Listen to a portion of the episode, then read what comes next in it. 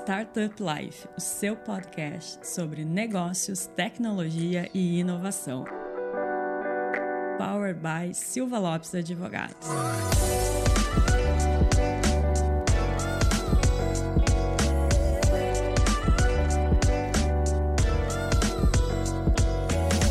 Galera, eu sou a Cristiane Serra e esse é o seu podcast Startup Life. Está aqui comigo hoje o meu colega Lucas Eusébio. Lucas, tudo certo? E aí, Cristiane, tudo certo? Bom estar de volta aqui contigo. E a gente tem um episódio hoje sobre o Minha Jornada. Mas antes da gente revelar quem está aqui com a gente, que ele já está aparecendo para quem está assistindo pelo YouTube, eu tenho uma novidade, Lucas. Vamos estar mais interativos com os nossos ouvintes. Agora a gente tem um e-mail que o pessoal pode se comunicar com a gente. Então, quem está aí ouvindo pode mandar comentário, dúvida, elogio elogio, crítica, para o nosso e-mail, que é imprensa@startuplife.com.br. Não esqueça de acessar o portal startuplife.com.br para notícias e informações sobre o nosso ecossistema e também nos seguir no Instagram, startuplifeoficial, nos seguir no Spotify ou na sua plataforma de preferência. Vou até disparar pro pessoal aqui, hein? Quero perguntas. E hoje é a primeira sexta-feira do mês, então é dia de Minha Jornada, a série que conta a história de empreendedores que se destacam no ecossistema de tecnologia e inovação.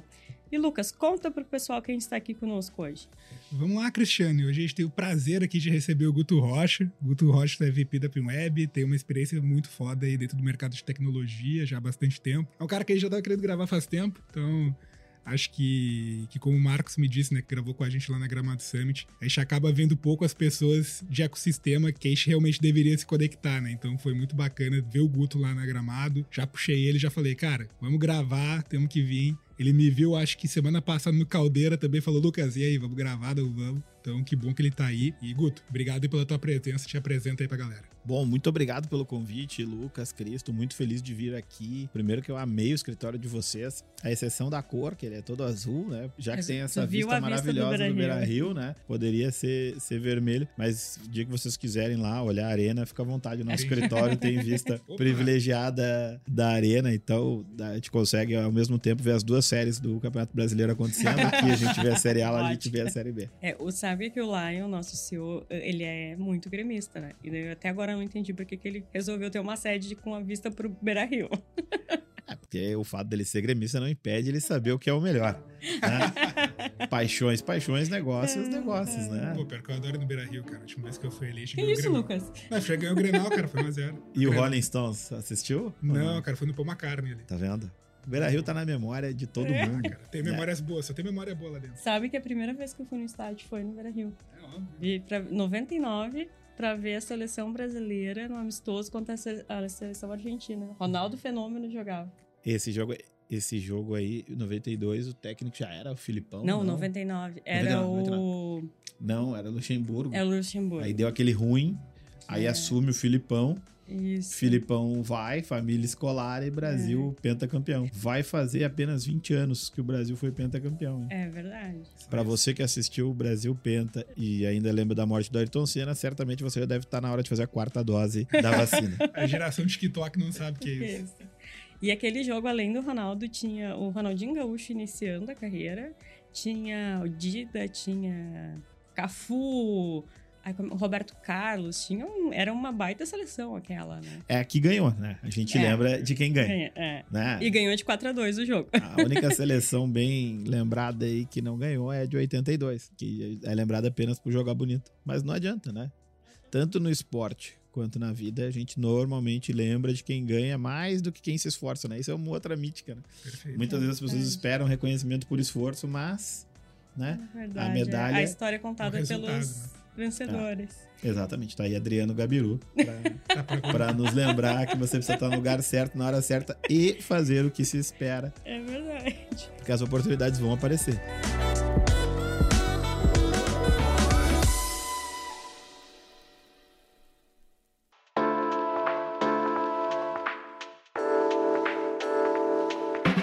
E Guto, depois desse, dessa introdução já, né, coach, a gente costuma abrir as perguntas fazendo uma pergunta a lá Marília Gabriela, que é meu momento jornalista, né? que é uma pergunta mais, não é íntima, mas é mais introspectiva de quem é o Guto por ele mesmo. Excelente ponto aí. É bom porque eu já me preparo para minha terapia dessa semana, mas e vamos Startup Life também é terapia. É. Bom, o, o, Augusto, eu tenho refletido muito sobre qual, qual é propósito, né? Uma palavra Sim. boa, né? Da moda junto com o metaverso, então é um pouco mais antiga, né? Mais próxima do Big Data ali, o, o propósito. Junto com resiliência. É, e empatia, né? Acho que a gente fechou o bingo coach, né? Podemos ir para a próxima fase, mas o disruptivo já entra no bingo do, do startup. Eu, eu tenho olhado para juntar, eu gosto de juntar três coisas, né? E até tu falou do Marcos, né? Lá na Gramado Summit. Tem, tem uma pegada que me conecta muito lá, que é juntar talento, negócios e capital. Então, ao longo da, da minha jornada, né? Já que essa é, é a nossa pauta hoje, eu tentei juntar esses três elementos: talentos, negócios e capital. Levou muito tempo para ter o capital meu para poder juntar, antes tinha que, ser, tinha que ser o dos outros, mas é essa a, a minha proposição. E aí, para fazer isso aqui, a gente tem que se conectar. E, e conexão networking são, são palavras que podem parecer próximas, mas de fato não são. Né? O networking, na tradução literal, ela é uma rede de trabalho, ela está limitada à questão profissional, né? Quando a gente fala de conexão e a gente realmente se aprofunda e quer fazer isso, vira uma coisa natural. E é o que eu tento fazer. Eu gasto boa parte do meu tempo. Minha esposa sempre me pergunta com quem tu tá falando agora. Porque ela sabe que é um momento que não é do trabalho, é um momento que não é amigo, não é família, é alguém que eu tô conectando com alguém para fazer isso. Eu acho que isso é uma boa maneira de explicar. Então eu sou um cara que gosta de construir pontes, construir relacionamentos. E isso me ajudou muito na minha trajetória profissional. Então eu comecei, se a gente fala de empreendedorismo, né? Eu gosto muito mais do termo intraempreendedorismo, que eu sempre estive dentro de lugares onde eu pude exercer essa função de, de empreender e não começar do zero. Tanto na PM Web, no Otto, que nasce dentro da PM Web, quanto nas empresas que, a gente, que eu atuo hoje como, como investidor, advisor. Nunca tive do, do dia zero, sempre depois que, que tinha dado o startup. E aí eu, eu me aproximava. Mas eu, eu gosto de juntar isso. Eu sou um, um cara realmente intenso em business. É meu esporte. Eu conheci um, um, amigo meu, o Ricardo Flores, que ele é o CEO de uma empresa chamada Mocoff, que é quem detém a tecnologia do encapsulamento de café ela foi fundada pelo cara que criou a Nespresso. Ele era funcionário da Nestlé, criou a Nespresso, uhum. saiu, criou a Mocoff. Aí a Wine comprou, aí o Ricardo comprou da Wine, eu conheci o Ricardo na Wine. Sim. E um dia o Ricardo, eu e ele conversando, ele falou: Cara, meu esporte é estudar empresa. Eu, ah, como assim? Não, eu, eu, eu gosto, eu gosto de ir atrás e, e, e procurar e ver como é que funciona, isso e aquilo. Pô, interessante. Aí eu achei meu esporte, né? É isso que eu faço.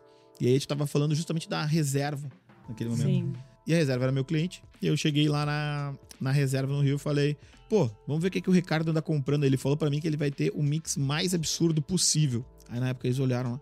Olha, ele não tá brincando. O mix dele é o mais absurdo e impossível em relação à, à lógica. Ele claramente tá testando aqui os nossos modelos. Então, assim, eu sou apaixonado por negócio. Me diverte, é, me entretém e, e eu acho que eventos é um lugar onde as pessoas vão me encontrar e vão ver o Augusto no seu momento de flow total. Porque é quando eu tô conectado com pessoas, conversando sobre negócio, e aí lá a, a, as ideias, as conexões fluem numa velocidade muito maior. Então, minha resposta não poderia ser pequena.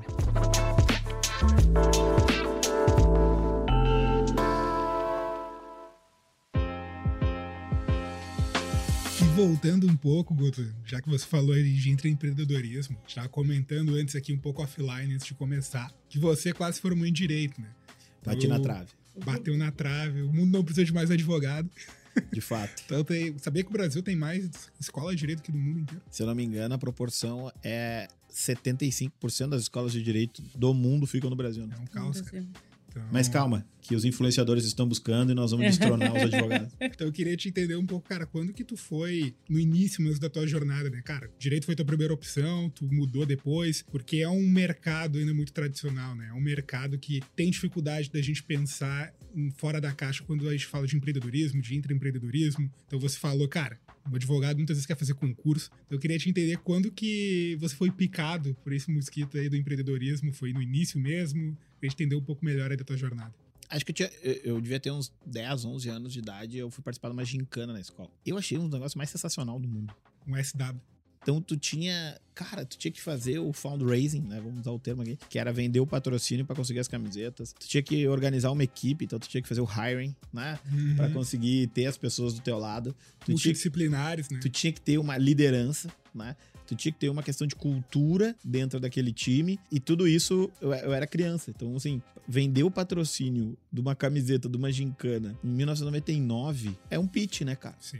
Até hoje eu fico pensando no. Eu não vou lembrar o nome dele, mas é o cara que era proprietário de um salão de beleza em Canoas, chamado Video Hair. O cara me recebeu e ele assistiu uma criança de 11 anos convencendo ele de que ele tinha que nos, nos patrocinar pra gente participar da gincana. E aquilo ali era um negócio muito mágico. E aí tinha os indicadores, a gente conseguia avaliar Sim. a performance. Então a gente foi super bem naquele ano, mas a gente não ficou em lugar nenhum, entendeu? Foi o nosso primeiro ano. No outro ano, eu comecei a ver que eu precisava chegar em outros stakeholders, né? Pra usar o nosso bingo do, do startup. Que era tipo, meus colegas não iam me ajudar a ganhar. Eu ia precisar acessar os pais deles, que os pais deles iam conseguir acessar o networking deles pra gente conseguir cumprir as tarefas e a gente conseguir ganhar. E eu precisava também ter um, um, board ali, que era a galera que ia realmente fazer o negócio acontecer, enquanto os outros iam só apoiar. E aí eu pensei, pô, vou ter que chamar os pais. Aí fiz uma reunião, e aí o planejamento, a gincana era em maio. Tipo, em fevereiro eu chamei todos os pais. Fiz uma reunião de pais que eu convoquei. para vender para eles o pitch. Anos. Aí já com 12. Ah, tá. Ah,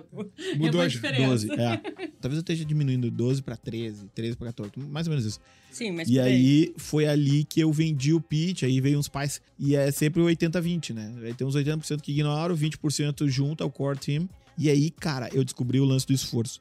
Porque naquele ano a gente fez um esforço bizarro. A gente era o mais organizado, o mais preparado, o mais colorido, temático. A gente fez o que nunca ninguém tinha feito, mas a gente perdeu. E era duas, duas competições, né? Uma de solidariedade e a outra que era gincana mesmo. A de solidariedade a gente patrolou, assim. E a, a outra a gente perdeu. E a gente perdeu até pra equipe da Tabeliã aqui de, de Porto Alegre, a, a Rita. não, não esqueça, a Rita ganhou de mim lá naquela época. E aí, depois, no outro ano, eu fui competir numa outra série, que aí já era no, no, ensino médio. E aí eu tava muito chateado, porque nunca o cara mais novo ganhava no ensino médio, ganhava Sim. sempre o terceiro ano. Aí eu pensei, putz, eu vou ter que esperar três anos para ganhar. E aí eu pensei, não, nós vamos ganhar e nós vamos ganhar agora. E aí a gente ganhou. E, e foi muito louco, porque aí eu vi que o, o esforço do ano anterior tinha sido muito maior. Mas no fim eu aprendi onde é que tinha que colocar o esforço de fato. E aí, bom, colocamos o esforço, ganhamos. E aquilo ali, pô, era uma, uma, uma vida para mim, liderança, a, as relações e tal. Aí, beleza, perdeu um pouco da graça depois que ganha. Tem, tem esse fato. Me, me enxergo muito mais como o Nico Rosberg, que eu assisti uma palestra dele uma vez no Web Summit, que ele corria junto com o Lewis Hamilton. E ele ganhou uma vez o Mundial, correndo do lado do Lewis Hamilton na mesma, uh, na mesma equipe. Ele ganhou, pegou a chave do carro, entregou e falou: chega, não quero mais isso aqui, e foi embora. Foi mais ou menos, a gente ganhou, tinha perdido um pouco da graça, mas a gente ficou ali se divertindo na época da escola. Veio o, o Grêmio Estudantil, Uhum. E aí ali eu aprendi bastante sobre política, porque tinha que ser, tinha que ser votado, né? Sim. Sim. Aí é diferente, né? Votado tem que ter popularidade.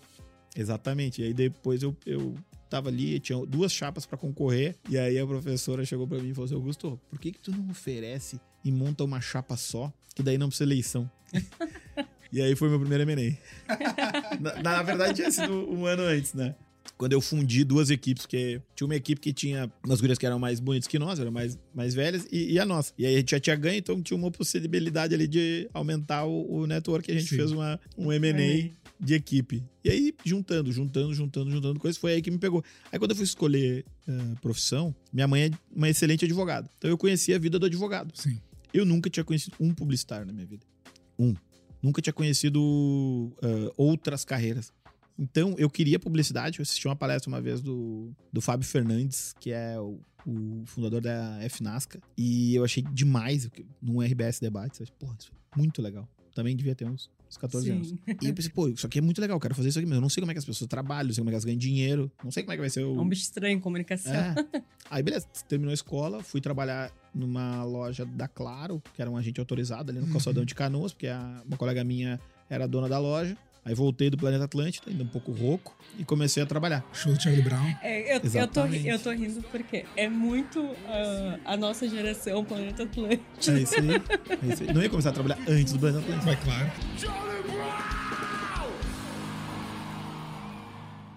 Aí eu me formei em 2003, 9 de fevereiro de 2004 eu comecei a trabalhar. E aí eu fui fazer direito. Aí passei pelo Enem, cara. Teve só eu e um colega meu, o Carlos Oscar Dutra da Costa Neto, grande amigo meu, advogado da Panvel hoje. Ele também passou pelo Enem. A primeira, as primeiras duas pessoas que entraram pelo Enem na Ritter dos Reis. Porque ninguém Fazia, tentava, né? Ninguém é. Quase ninguém fazia o Enem na, na, naquela época que não adiantava é. muita coisa. Não, eu acho que eu peguei prim, o primeiro ano do Enem só. E aí fui fazer direito, fui indo, indo, indo. Nunca trabalhei com direito, nunca fiz a carteira de estagiário. Uh, eu ia trabalhar de uniforme da loja, né? Sim. E meus colegas todos de terno e gravata, né? E aí eu lembro que uma aula foi exatamente isso que eu te falei. O professor perguntou quem quer advogar. E aí eu olhei assim e tinha eu e mais uns outros dois que levantaram a mão, o resto todo mundo queria fazer concurso. E ali eu entendi que eu não estava no lugar certo. Depois eu fui trocando, eu saí da loja, fui para outra loja. Daí da outra loja eu acabei conhecendo o cara que tinha um estacionamento, que dentro do estacionamento ele tinha um estúdio de design. E eu entrei lá dentro e era muito legal, porque tinha uns computadores coloridos. Na época eu nem uhum. sabia o que, que era, mas era um, um, um Apple, né? Uhum. E aí eu falei, pô, os caras trabalham sentado, tem ar-condicionado, o lugar é divertido, é bem mais legal que a loja, né? Que era o ambiente que eu conhecia. Aí acabei indo trabalhar lá, dei um jeito. E aí de lá eu fui pra PM Web. E aí na PM Web uh, eu comecei a viajar. E eu faltei as aulas e pela primeira vez eu rodei. Então, no nono semestre eu rodei em três cadeiras. De direito ainda. Uhum. E aí foi ali que eu decidi parar. E aí eu nunca mais voltei pro direito. Eu permaneci 17 anos no ensino superior. Me formei durante a pandemia em administração. Achei que tu ia dizer que tinha se formado em publicidade. não, não é. Até porque daí eu descobri que não era publicidade que eu queria depois. Sim. Olha como é interessante. A gente tem que decidir a profissão quando a gente tem 17 anos né? É uma coisa é muito grande para uma pessoa de 17 anos. Ah, mas daí a gente vota também com 17 é, anos. Então também, também não, é tão grande. Não, mas, mas a minha opinião é que não deveria votar também. É, tá, tem, tem, tem, muita coisa que a gente tem que fazer quando novo, né? O brabo é que a gente tem que lidar com a consequência. Com a consequência. É isso. O ponto é, qual é o, o, básico que a gente deveria aprender e, e para onde. Eu, eu, eu, ouço, meus pais falavam sempre muito do ensino técnico, ensino técnico, ensino técnico. É real. Pô, ensino técnico, entendeu? Para tu ter uma base para alguma coisa. Sim. Mas daí é aquele negócio o que tem de advogado no Brasil, né? Precisa mais advogado? O que, que a gente precisa mais? Né? Eu sei, precisa de desenvolvedor. Né? Muito mais, autônomo, muito mais do que, do que advogado. Mas foi a escolha que eu fiz. Aí eu descobri que também não era publicidade. Porque o que eu gostava não era a criação publicitária. Não, não é isso que eu, que eu faço. Sim. É o por trás do negócio, é o marketing. E aí tem uma Sim. outra maluquice que é no Brasil a gente juntou o marketing com a comunicação numa coisa só. Sim. Na verdade, hoje em dia é tudo misturado, né? A publicidade, o jornalismo, o RP, o marketing, é tudo. Hoje, o né? design, né? é tudo Mas uma, na, uma coisa só. Quando eu estudei, era muito separado, porque minha irmã é formada em jornalismo. Então, um é o que, o outro é como, né? É, não, mas eu conhecia muito de jornalismo. A minha irmã, eu lia, eu lia todos os livros dela. Eu lembro de ter lido o manual de redação da, da, Folha, Folha, de São Paulo. Eu tenho o manual É, eu li. Eu, minha irmã comprava os livros para ler, eu não tinha muito o que fazer. Tava no ensino médio ali, eu li os livros dela. Então, isso foi, foi o início da jornada. Até que eu caí na PM Web de quase que de paraquedas. Eu tava lá trabalhando nessa agência de design. Um amigo meu que trabalhava na PM Web pediu para fazer uma análise do design de uma página, assim, né? Sim. Um wireframe, alguma coisa assim, que era pra home do site do Inter. E aí chegou, eu fiz toda uma decupagem daquela página com os benchmarks, fui colocando link por link, porque eu tinha muito tempo, eu não fazia quase nada lá, né? Sim. E, aí, e aí, bom, beleza, fiz, mandei pro cara. Aí quando vagou, uh, uma posição lá. Esse colega do, do meu amigo falou: pô, convida o teu amigo que fez aquela, claro. aquela análise. Não, análise. Eu, eu, só fiz análise, né, porque eu não, não, não sei desenhar nada. Sim. E aí veio a oportunidade de ir lá. Eu pensei, pô, mas os caras têm uma empresa estabelecida, os caras têm cliente. O que, que eu vou fazer lá? Eu estudo direito. Eu vendia celular, não faz muito. Uh, mas aí eu fui fui fui fazendo o que, o que eu imaginei que dava pra fazer. Cara, eu vou estudar mais sobre eles do que, do que qualquer. E aí, qualquer um que estiver nos ouvindo, e for participar de uma das, das vagas que a gente tem aberto lá na PMWeb, a gente contratou 300 pessoas nos últimos 12 meses, mas eu, eu, eu dou uma sugestão, se você realmente quer trabalhar numa empresa, dedique-se a pesquisar muito sobre ela antes de começar antes de fazer uma entrevista. Eu tenho um amigo, o Vabo, que ele tem uma história empreendedora do caramba, empreendedor do ano no mundo pela Endeavor e tal. E ele sempre fala que uma das perguntas que ele faz na entrevista é o que você sabe sobre nós? E deixa a pessoa responder. Se ela não tiver assunto para mais de um minuto de resposta, cara, ela não tá afim de trabalhar aí. Porque se ela chegou numa entrevista sem se dignar. É entender o que, que é, né? Onde ela quer fazer carreira, é. né? Onde ela quer trabalhar. Exatamente. E aí isso aí tu filtra muito, porque, cara, a maior parte das pessoas não quer. Animal. Não quer. A pessoa quer um paycheck, né? Exatamente. E aí eu fui parar lá na PM Web e aí o resto é história.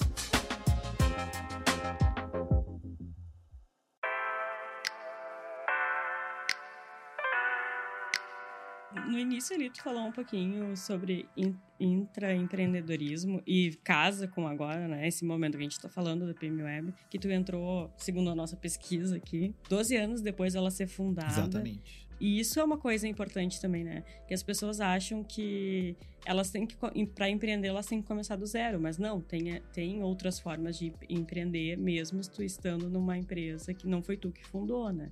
Então, conta pra gente um pouco sobre isso, sobre essa experiência. É, é, é bem interessante isso, porque as pessoas criam uma mítica de que só existe um caminho, né? Que é o, o construir do zero, startup, escalável, software as a service, né? Uh, receita recorrente e, e deu. Cara, essa é uma disputa que ela, quem consegue se dar bem é maravilhoso. Mas é extremamente complexo. E assim, que ideia você vai ter de um produto para começar do zero se você não está nem inserido no mercado? Né? É um erro muito comum. Qual que é o founder mais bem que consegue investimento mais fácil? É o que tem mais experiência. Second Founder, eu, a própria Gramado Summit, um brother nosso lá, um Second Founder, até fazer o jabá dele. O Michael, da ChartPay, que fez, fez a uhum. operação com a Vitex. Cara, ele tava conversando com ele, foi cliente nosso há muito tempo. Então eu perguntei, cara, e aí como é que tá? Ele a recém tava desenvolvendo, tinha um cliente, tinha nada, zero. Ele me mostrou um dashboard. Ele falou, cara, já tem quatro fundos me ligando para investir. Second Founder. Mas o ponto é conseguir fazer uh, do zero alguma coisa sem ter conhecimento de mercado é muito difícil. É e muito aí difícil. vai a história da PMWeb, porque o Tarek funda a PMWeb com 17 anos para trabalhar com digital. Só que nós estamos em 96. Sim. Gente, a internet comercial no Rio Grande do Sul, ela começa em 95 e tem até um jantar do VRS. Quem é advogado está nos ouvindo, certamente ouviu falar do VRS. Teve um jantar de lançamento da internet em 1995. Nessa época a gente ainda pedia para CRT uma linha e Exatamente. comprava ela. Exatamente. Então, assim, é esses 12 anos é o tempo de maturação de um negócio que hoje em dia a gente nem dá tempo para isso. A galera quer, sim, sim. a galera quer o break even, que é ter divisão de lucro. E isso é uma coisa engraçada também. A galera quer muito uh, participação nos lucros, né? mas só existe participação em lucros com lucro. Né? Com lucro. Isso é, isso é uma premissa que, é às um vezes, detalhe pequeno às vezes o pessoal, o pessoal esquece coisa que, já que a gente tá falando de empreendedorismo, eu vejo muito no mundo corporativo, principalmente das maiores empresas. Por exemplo, a gente vai trabalhar com um cara, daí o cara tem o Red Legal, dele tem um produto que ele tá começando, ele começou aquele produto, daí aconteceu alguma coisa, esse cara saiu, daí veio outro cara assumir a posição dele, Deu outro cara, ele não dá continuidade ao que outra pessoa fez, porque não foi ele que começou. Ele vai lá e começa, foi do zero, começa outro produto, e vem outro cara, sai, e sempre fica nessa jornada. Eu, eu lembro que a gente tem, às vezes, experiência com alguém, o cara nunca, a gente nunca conseguiu, muitas vezes, entregar o maior valor dentro daquele produto, porque as pessoas internas saem e elas não conseguem dar continuidade ao trabalho que está sendo feito, muito questão, às vezes, de faltar o empreendedorismo, na minha opinião. Elas querem começar algo meu. Ah, mas se eu continuar isso, não foi eu que comecei. Tô começando, tô continuando o trabalho de outro cara. Então, derruba isso, pode ser até igual, mas dá outro nome e eu começo. Tem uma máxima que a gente fala uh, que é executivo novo, solução nova. Né? Exatamente. Não tem como. Não, o cara precisa deixar a marca dele. Mas isso, isso também é uma miopia. E é. Eu acho que talvez a visão do intraempreendedorismo tenha a ver e aí talvez tenha um bom ponto, nunca tinha refletido sobre isso, que é as correlações entre intraempreendedorismo e um executivo de carreira. Aí. Que é o cara que vai trocando de posto em posto e, e, não fazendo um juízo de valor, pelo contrário.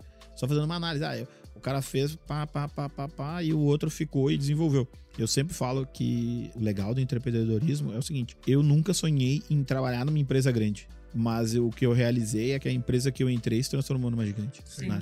E aí, isso tem um pouco a ver com essa vontade do empreendedorismo. Ah, como é que eu saio do status que eu tô pro status que eu desejo a partir do meu esforço junto com o time que tá aqui? E não como é que eu faço para sair daqui e ir para uma empresa maior. Porque não tem nada errado você querer. É. Tá tudo certo. Tem que combinar o jogo antes. Essa uhum, tá, tá tudo certo. Mas é uma. O senso de realização ele é totalmente diferente. Totalmente diferente. Então, quando eu entro na PM Web em 2008, ela já tinha 12 anos, eram umas 20 pessoas, já tinha softwares próprios, já tinha um nome, então nós não estávamos começando do zero. Tá, qual que era o tamanho do mercado lá? O tamanho do mercado era extremamente pequeno.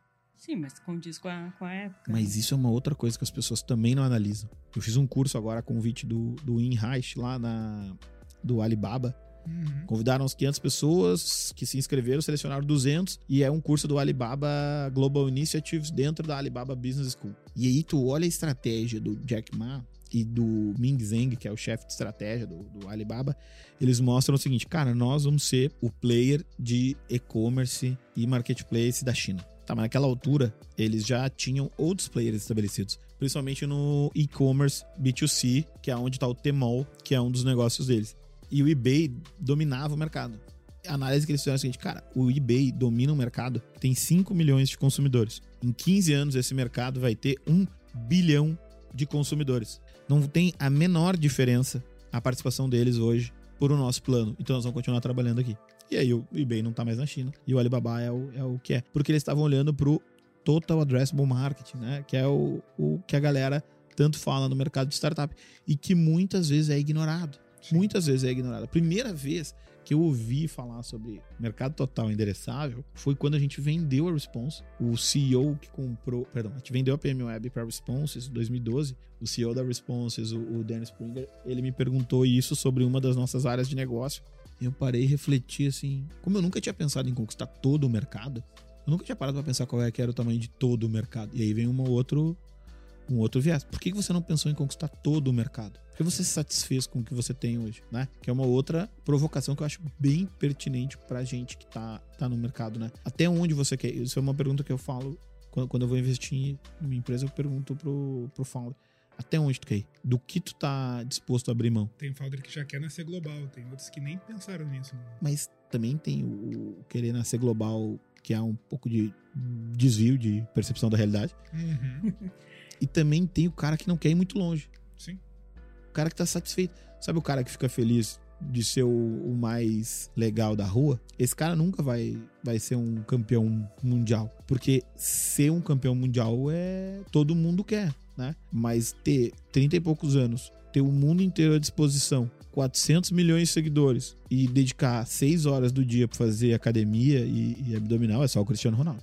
Então, assim, do que, que você tá disposto a abrir mão para ser o melhor do mundo, né? Para ir adiante. Muita gente não tá disposta a muita coisa. A Susan falou. É minha mãe. Também estava nesse jantar. Eu acho que ela faz referência é na internet, mesmo. né? É ela mesma. mãe é mãe, né?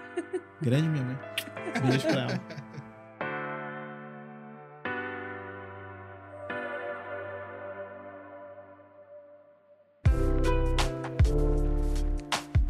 Cara, o, um ponto que a gente sempre gosta de ouvir, a gente grava aqui o Dentro da Minha Jornada, é principalmente. É, são respostas, né? Principalmente questões dos teus principais acertos e erros, assim, durante a jornada. A galera sempre diz: eu não tenho um, um principal acerto, um principal erro, né? Mas uma construção durante a jornada de erros pequenos ou acertos pequenos.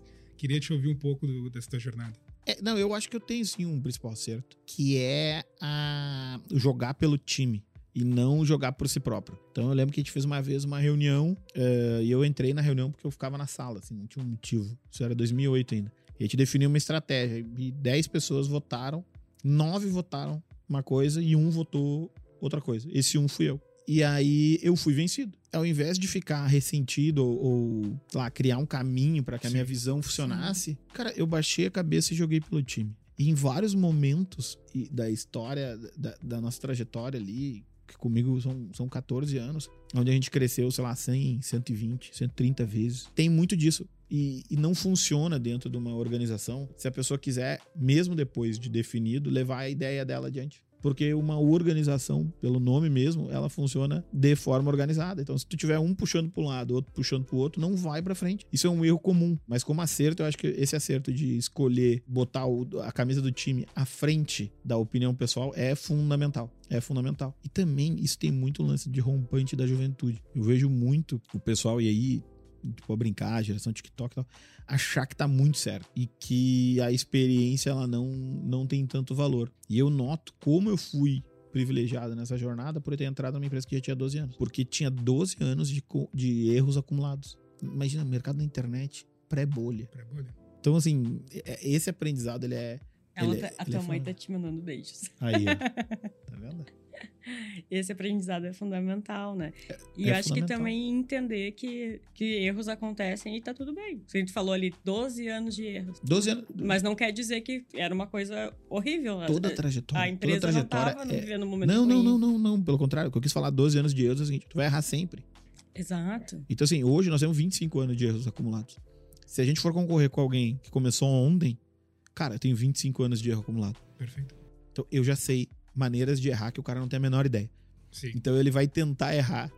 Ele vai tentar acertar errando. Sim. A gente tem, tem um, um acumulado de erros que nos permite não errar de novo da mesma forma.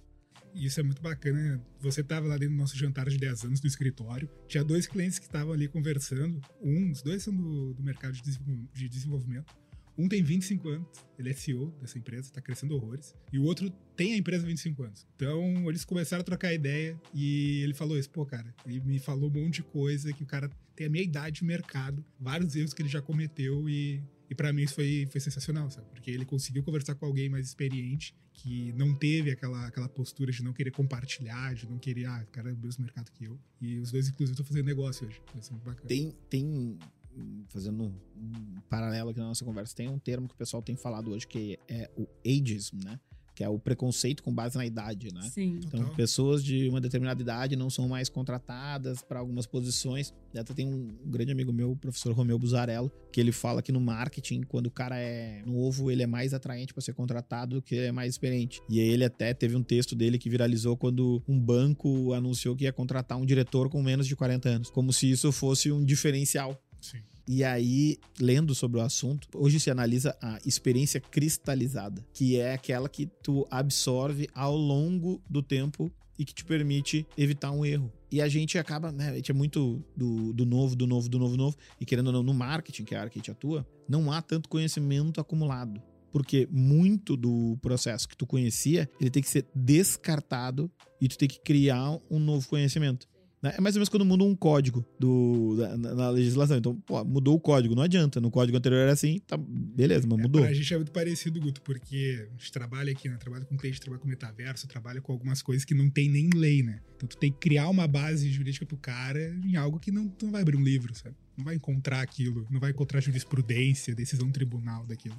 Mas sabe que esse ponto também a gente tem muito na geração mais nova, empreendedor e tal, uma máxima que é ah, não, não precisa se formar, o diploma não vale para nada, não sei o quê. Eu, bom, eu levei 17 anos para ter o meu, né? É, não deixa de ser um discurso extremamente agradável para o cara não ter que fazer, não ter que honrar os seus compromissos. O que eu fui descobrindo é que o ambiente acadêmico, pela maneira como ele é organizado historicamente, de reunir pessoas, com tempo disponível, cujo tempo custa muito pouco, porque estão estudando, que tem um foco determinado, ele acaba criando oportunidades espetaculares. E aí eu tava assistindo umas aulas em Harvard durante o curso que meu sócio fez, que era para presidentes e donos de empresa, e aí eu fui a convite, assisti algumas aulas e tava naquele dia se formando o Mark Zuckerberg. E aí eu fiquei refletindo. Falei, pô, eu tô aqui nessa estrutura absurda que é a maior referência de ensino do mundo, na formatura do cara que é um dos maiores nomes da história da, da tecnologia e do marketing no mundo, porque questionado ou não, Zuckerberg tá aí, vai completar 20 anos de CEO do Facebook daqui a dois anos e com o maior poder de mídia do mundo na história. Não sou fanbase dele, pelo contrário, mas é preciso respeitar muito o que, o que o Zuckerberg construiu. E, pô, o cara tá aqui dentro da universidade. Aí tu pega e cola no discurso do Steve Jobs em Stanford, que é talvez a segunda referência de educação, que ele fala da importância do tempo que ele passou dentro de Stanford e principalmente das aulas que ele teve que influenciaram a trajetória dele. E depois tu vai para Bill Gates, que tava dentro de uma universidade também. Então, assim, beleza, tu pode não ter o diploma, mas se tu for o Bill Gates o Zuckerberg ou o Steve Jobs, aí tá liberado tu abandonar. Do contrário, amigo, não me vem com blá blá blá porque é sim importante. E, e, a educação precisa ser transformada. Claro, tem que se atualizar, mas tem que ser atualizado de dentro para fora. E não quem critica sem se envolver. Totalmente, cara. Eu sempre comento dentro da, da, da minha vida acadêmica que a academia ela serve também muito para te resolver problema prático, né? É um espaço para te discutir ali, ter visões diferentes e isso agrega bastante valor, né? Com certeza.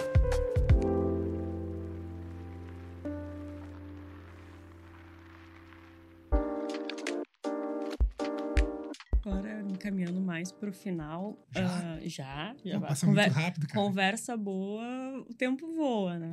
Nossa, até rimou, meu Deus do céu. Trum.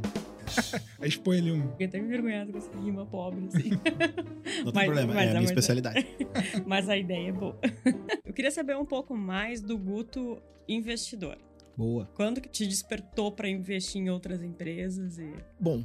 Para onde mandou o pitch? É, não, o que me despertou para para investimento foi uma oportunidade que eu não não olhei como investimento. Fui convidado para ser advisor e tal. Fiz um monte de colaborações que depois eu vi que funcionou e eu recebi para ser advisor. Sim. E aí eu fiquei pensando, cara, que burrice. Ao invés de ter recebido, eu poderia ter transformado isso em, em equity. E deveria, porque eu tenho uma tese também que eu não concordo com nome para equity, uh, não concordo com mentoria para equity. Uhum. Eu acho que isso é sacanagem. Smart. Isso é, é o, o smart money, ele só é smart se tiver o money, né? Senão ele vira smart do português esperteza e não Cara, que eu já inteligência. Vi, que eu já vi de rodada de investimento que chega num nível, né, que precisa fazer um M&A, alguma coisa, num nível já muito maior. Daí tem o cara que só fez o Smart há muito tempo atrás, daí foi o contrato mal feito, o cara tem um monte de poder, um monte de coisa, ficar travando a venda, nunca botou um real. E, e esse é o ponto, porque se o cara não colocar dinheiro junto, ele tá só se aproveitando, na real. E não tá, tá, tá tudo bem, entendeu? Tá tudo bem se você faz isso. Não fique triste, continue uh, se aproveitando dos, dos, demais. Eu acho que também faz parte do ecossistema. Mas para você que é empreendedor, avalie, avalie bem. Avalie, pô, o cara ah, é um puta nome, vai me ajudar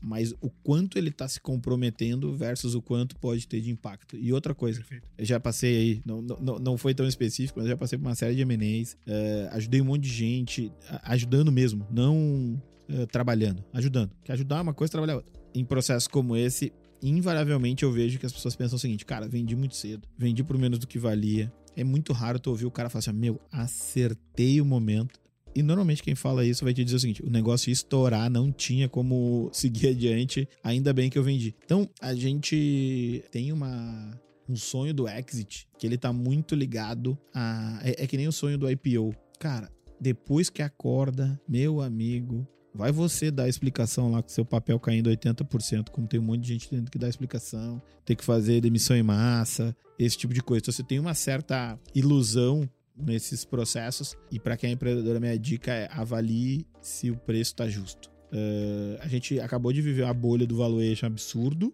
E da mesma forma, eu pergunto para você: será que estava justo? Que é você que vai ter que explicar que o valuation diminuiu. Perfeito. E agora. download também. Né?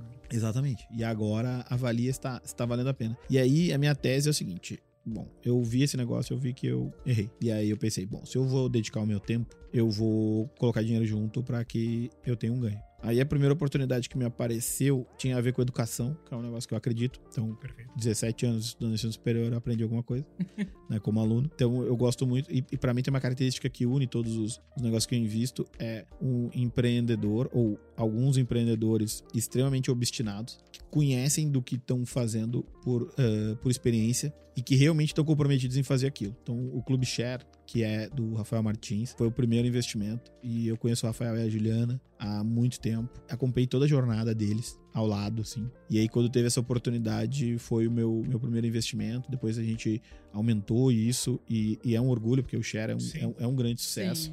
E vai, e, vai ser muito maior ainda, porque ele é construído em cima de bases muito sólidas. E isso é uma coisa que eu, que eu valorizo muito. Logo em seguida, veio uma outra oportunidade com founders aí, olha que interessante, ó, que eu conheci na escola, na, na escola, pra mim tudo é escola, né? Porque eu fiz a Ritter, depois a SPM, depois a Unicinos aqui em Porto Alegre. Então é tudo uma experiência de escola mas eu conheci na SPM, o Vitor Finger, e ele é um dos sócios lá e diretor da Gabriel, que é uma startup sim, de segurança. Sim, pô, a Gabriel tá voando. E eu conheci ele, ele me pediu, ah, vamos trocar uma ideia. Eu achei do caramba a ideia. Falei, pô, mas não tem espaço para entrar aí. Aí ele, pô, vou ver. Marcou a reunião, conheci o Eric e o Otávio, que são os founders. Cara, sensacional a, a história deles, o comprometimento deles com o negócio dar certo, a visão de longo prazo. E aí tinha um espacinho e eu entrei na, no último espaço que tinha da rodada de, de seed. E aí logo em seguida uh, a gente teve a, um aporte extremamente vultuoso aí de quase 70 milhões de reais do SoftBank. Uhum. Que, que, que comprova um pouco a tese e aí dá, dá estímulo e o Gabriel tá, tá crescendo. Então, educação, segurança. Analisei a empresa de saúde, né? Porque eu acho que são falhas que são coisas que dependem do governo que a gente não vai fazer decente. Acabei não entrando em nenhuma de saúde, mas analisei várias. E aí veio uma de mobilidade que eu acompanhei desde o nascimento, que foi a Zelectric, quando ainda era energia feita em casa, Uh, o Tarek, que é o fundador da PM Web, é o principal investidor, né? Junto do Pedro Chan, que é o fundador. Eu acompanhei eles bastante, assim, bastante mesmo. E aí, quando surgiu a oportunidade, também aproveitei, porque eu acredito muito que as Electric vai ser muito maior do que o Unicorn. Então, logo em seguida que eu entrei, né? Foi a captação, a captação mais rápida do CapTable foi um volume de 5 milhões de reais captado em 88 minutos e meio. Porra. Depois de rodar todos os fundos e ninguém, ninguém entender a tese. Daí foi pro. E aí, bom, aí quando veio pro CapTable, aí, a, aí todos os outros fundos, como assim? O que, que tava acontecendo? E aí logo em seguida teve a fusão que está sendo finalizada agora, das Electric com a Ecovagas, que é uma joint venture da Estapar com a Enel, que é a empresa distribuidora de energia em São Paulo. Então, as Electric já passa a ter um tamanho extremamente uh, mais relevante num mercado que não para de crescer. Sim. Não para de crescer, que é, que é a mobilidade elétrica. E por último, conversando com, com o Rafael Martins lá do Share, ele me fala assim, pô, mas por que, que tu não, tu não entra na Gramado Summit? Eu acompanho a Gramado Summit desde a primeira edição. Não tive na primeira edição. Eu, tava, fui na primeira edição. Eu tava viajando. Incrível. Uh, mas eu lembro que o pessoal da Endeavor uhum. foi, a, a Milena e o Henrique Garrido na época. Aí, pô, falaram super bem. Aí fui, na, fui nas outras edições todas. Tem muito a ver com o que eu acredito. Eu participo muito de evento. Muito de evento. Eu tô sempre participando de evento. Essa semana não tem evento. Mas semana que vem já tô lá no evento da Salesforce nos Estados Unidos, em Chicago. Tava na FBV aqui em Porto Alegre. Aí já, minha agenda já tem um monte de eventos ao longo desse ano, uh, nos Estados Unidos, na Europa, no, no Brasil, em, em, várias regiões diferentes do Brasil, porque eu acredito muito na troca, tem a ver com aquele início lá da Sim. pergunta que da Marília Gabriela, né? que a Cris fez. E, e, eu acredito muito nisso. E aí surgiu essa oportunidade, os sócios lá, além do Marcos, que é o fundador, idealizador, né? Tem dois grandes amigos, o Felipe e o Rafa Pessim, que são meus clientes na, na, na PM Web. E aí rolou uma sinergia bacana e a gente entrou. Então, assim, a minha tese é empreendedores obstinados. E não é nem tanto a visão de escala. Né? Tem muita gente, ah, não, eu só quero Sim. B2B, Sim. SaaS, não sei o quê. Não, eu, eu gosto de negócios que fazem sentido.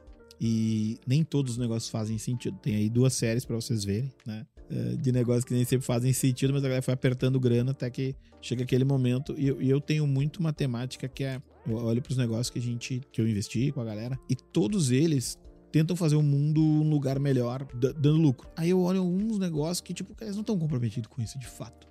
Não estão, não estão. E eu perguntei isso na FBV, e aí eu pergunto aqui também para quem tá no, nos ouvindo: será que faz sentido a gente pagar tão pouco pro entregador do, da comida que chega na nossa casa? Será que faz sentido a gasolina aumentar e o motorista do Uber não, não aumentar? E aí a margem do, do ganho que eu tenho, porque eu não tenho carro, ela tá sendo custeada hoje, Esmagada. não pelo Uber, não pela 99. Pelo motorista. Quem tá custeando isso é o motorista. E aí, ontem, olha que bizarro, assim, você viu uma frase totalmente alheia a mim. Ontem o professor Scott Galloway mandou no gráfico do dia uma informação que mostra que a falta de sindicalização dos funcionários norte-americanos, a queda da sindicalização, ela aumenta a concentração de renda. Não é uma correlação uh, óbvia, né? É uma correlação construída. Mas eu acho que tem muito isso e a gente tem que pensar negócios que faça sentido. Uh, exploração não faz sentido. A Amazon tá lutando até agora, né? Não conseguiu. Teve que dar uma segurada. É, mas, cara, não, não, não dá para ser winner takes all, sabe? E eu vejo muito isso nessa jornada do intraempreendedorismo. Sim. Porque eu entrei, eu entrei como CLT. Eu entrei como CLT e eu tive oportunidade. Então, assim, para quem é empreendedor, cara, é uma grande, uma grande reflexão é você na sua empresa quer construir o que você quer ou que o seu time tem capacidade? Porque às vezes o cara nem olha a capacidade do time, ele quer fazer só o que ele quer e ele expulsa o time por causa dessa, dessa diferença. Então, um dos grandes valores do Tarek, nosso fundador lá, foi ter dado a oportunidade pra gente construir o que o time queria. E à medida que o time ia ficando maior e melhor, ia fazendo cada vez mais coisas, mais áreas de negócio. Por isso que hoje a gente tem ah, mais de 500 pessoas. Então, é um, é um bom ponto de, de reflexão sobre negócios que fazem ou não fazem sentido.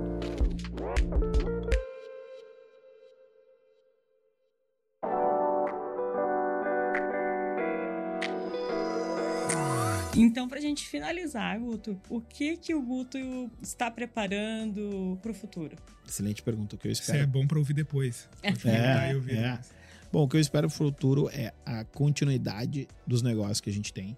Isso é uma outra mítica que é, ah, vou fazer, vou, vou vender, vou embora. Não é a nossa visão. A nossa visão é continuidade, é perenidade. Eu acho que esse é o maior indicativo de sucesso de uma empresa. Então, quando tu olha o Instagram, quando foi vendido, olha a perenidade que tem o Instagram hoje. Né? Aí tu olha outras empresas que foram vendidas sumiram imediatamente. O cara fez uma boa jogada, não uma boa empresa. Por isso que eu respeito muito o Bill Gates, que saiu, colocou o Satya, ou colocou o outro cara na mesa. Vamos ficar no Satya Nadella, que, que foi quem deu certo. E também olho muito pro Tim Cook. A gente não se dá conta. Vai fazer agora em outubro 11 anos que faleceu Steve Jobs. 11 anos. É, daqui a pouco a gente vai começar a ter a geração de consumidores da Apple que nunca viveu no mesmo mundo do, do Steve Jobs. Nem sabe quem é. Então, assim, quando a gente vai na Walt Disney World, né? A gente vai num lugar cujo o fundador morreu há bastante tempo e tem uma perenidade. Então, esse é um grande indicador. A Amazon também tá caminhando para isso, né? O Jeff Bezos há pouco, faz pouco tempo, mas também largou a. Exatamente. E é a perenidade do negócio. Então, assim, a perenidade do negócio é um indicador de sucesso muito grande para mim. Então, assim, eu quero a continuidade dos negócios. Eu quero continuar expandindo aí essas iniciativas de investimento e de uso, mas eu também quero uh, ajudar outras iniciativas de negócio, principalmente negócios de impacto social. E eu vou aproveitar e fazer um jabá aqui. Quem está nos assistindo, Quero que conheça o Instituto Acendendo Mentes, que eu conheci através do Marcos e do Rafa, né? O Rafa do Share, o Marcos do Gramado Summit. Eles são um negócio de impacto social, uma evolução da ONG, acelerados pela Gerando Falcões, né? Que a fundadora é a Nina. E a Nina é uma empreendedora que o job dela é fazer um mundo ser melhor. Né? Eu tenho uma outra, uma outra empresa que eu sou apaixonado, que é tocada pela, pela Geniane e, e pelo time lá, que é o Pertence, que é um clube de atividades para pessoas com algum nível de déficit mental. E aí são negócios que fazem o mundo ser melhor. Então, o Acendendo Mentes, quem estiver nos ouvindo quiser tomar uma ação agora, vai lá no site com seis parcelas de 215 reais. Você se compromete a uma criança do Morro da Polícia ter aulas de inteligência emocional, educação financeira, empreendedorismo e você vai garantir para ela um futuro. Porque, meu, esse jogo não pode ser só sobre ganhar dinheiro. Não pode. Não pode. Se, se for só sobre ganhar dinheiro, alguma coisa está errado. Sim. Né? Sim. A gente tem que conseguir fazer o mundo de fato um lugar melhor. Mas, se a gente achar que só fazer um mundo um lugar melhor sem ganhar dinheiro dá para acontecer, muitas vezes a gente vai estar errado. Porque alguém tem que pagar a conta. Então, quero aumentar esse nível de, de, de envolvimento e iniciativas que acontecem com a perenidade dos negócios, mas eu sou muito novo, gente. A gente tem que fazer coisas cada vez maiores. E o Otto CRM, que é a nossa spin-off de tecnologia, ele tá aí, tem apenas 15 meses. E eu vou a Chicago agora apresentar ele para os americanos. Eu sei que eles vão adorar. E tem muita coisa pela frente. E a gente vai convidar o Guto novamente para nos contar essas muita coisa já. pela frente, né? Guto, muito obrigado pela tua participação. Foi uma aula que tem vários insights, vários cortes que o Matheus vai providenciar para depois a gente divulgar. E agora é o momento que, se tu quiser deixar uma mensagem final, quer dizer como as pessoas que estão ouvindo ou assistindo podem fazer contato contigo. Agora, agora é o momento já maravilha, total. Maravilha. Pra, pra me achar é sempre arroba Guto Rocha em qualquer, qualquer rede social. Até mesmo no TikTok, porém não tem nada lá ainda. Não é, tem nenhuma dancinha. É, não, não, dancinha vai achar várias no, no Instagram, mas eu ainda, ainda preciso fazer uh, pesquisa mais do, do TikTok. Eu, do, no início eu baixei e acho que eu fiquei uma hora e meia olhando. E eu falei, não, isso aqui não. isso aqui não, é, é, é, tempo demais. Mas é tudo arroba Guto Rocha, então LinkedIn, Instagram, Facebook, não sei se o pessoal ainda usa, minha mãe que tá assistindo aí certamente usa, mas Twitter também, tudo sempre arroba Guto Rocha. O que eu quero fazer aqui só é agradecer vocês pelo convite, mas principalmente ressaltar. Olha que interessante, né? eu começo a minha jornada estudando direito e eu encontro no direito a incapacidade de execução das coisas que eu acredito. E aí eu venho aqui convidado por vocês, encontro um ambiente totalmente diferente do que me foi apresentado na universidade. Encontro um propósito totalmente diferente e um modelo de negócio extremamente bem sucedido e que vem crescendo, que é o modelo de negócio de vocês. Então, isso, querendo ou não, é não o empreendedorismo, mas a aplicação de metodologias em qualquer cenário possível. A gente atende lá na PMAB a Doutor Consulta, que é uhum. extremamente reconhecida por ter feito muita coisa diferente na saúde. Sim. E não é a área que você tá que impede você de fazer o que você quer.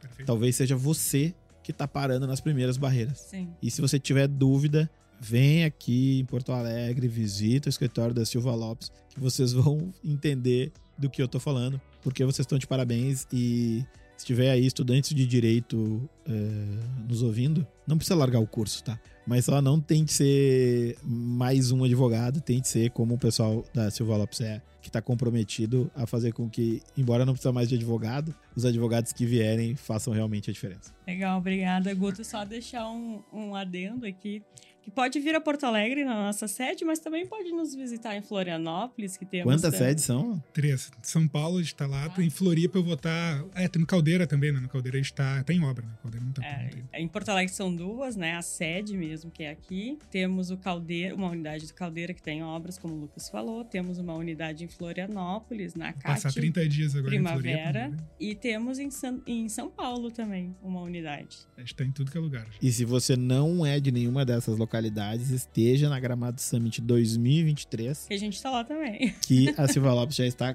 confirmada. A gente acredita tanto no pessoal da Summit, acho que isso é legal, né? A gente foi acho que o único, talvez primeiro, a renovar com o Marcos durante três edições. Sim, é, Ele veio primeiro. aqui faz uns dois anos, aí, cara, quer saber, já renova isso até 2024. É, e o, no E o Marcos também compra nossas loucuras, né? É, ele gosta das loucuras, ele dá espaço. Esse ano a gente montou um estúdio dentro do, do O Guto foi, ele viu lá o estúdio. e o que que teremos para 2023? Essa ah, é a pergunta. Ah, isso é... Só vai descobrir quem for na gravação.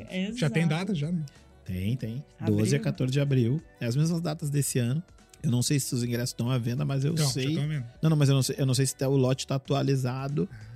Mas se você está nos ouvindo, eu compraria agora. Porque... É, bom, é bom abril, porque daí tem a época da Páscoa ali, dá pra comprar mais É chocolate. uma semana depois da Páscoa. Ah. Então vai mas, ter uma... mas Gramado ainda vai então, tá Exatamente. Tu vai pegar decorado. toda a experiência de Páscoa de Gramado, é. você que não é do Rio Grande do Sul, ou que não é da região e quer marcar uma viagem para cá. A Páscoa é um dos momentos mais caros de Gramado, né? Sim. né? Então você, depois da Páscoa, você vai pegar toda a decoração, toda a função então, e com um descontinho. É, come menos, come menos chocolate no domingo e deixa para chegar aqui durante a semana para Gramado Summit 2023. Então, ao longo, até chegar abril, a gente ainda vai contando mais algumas coisas que a gente vai fazer, ou não, né? Porque talvez a surpresa seja mais legal. Mas hoje ficamos por aqui.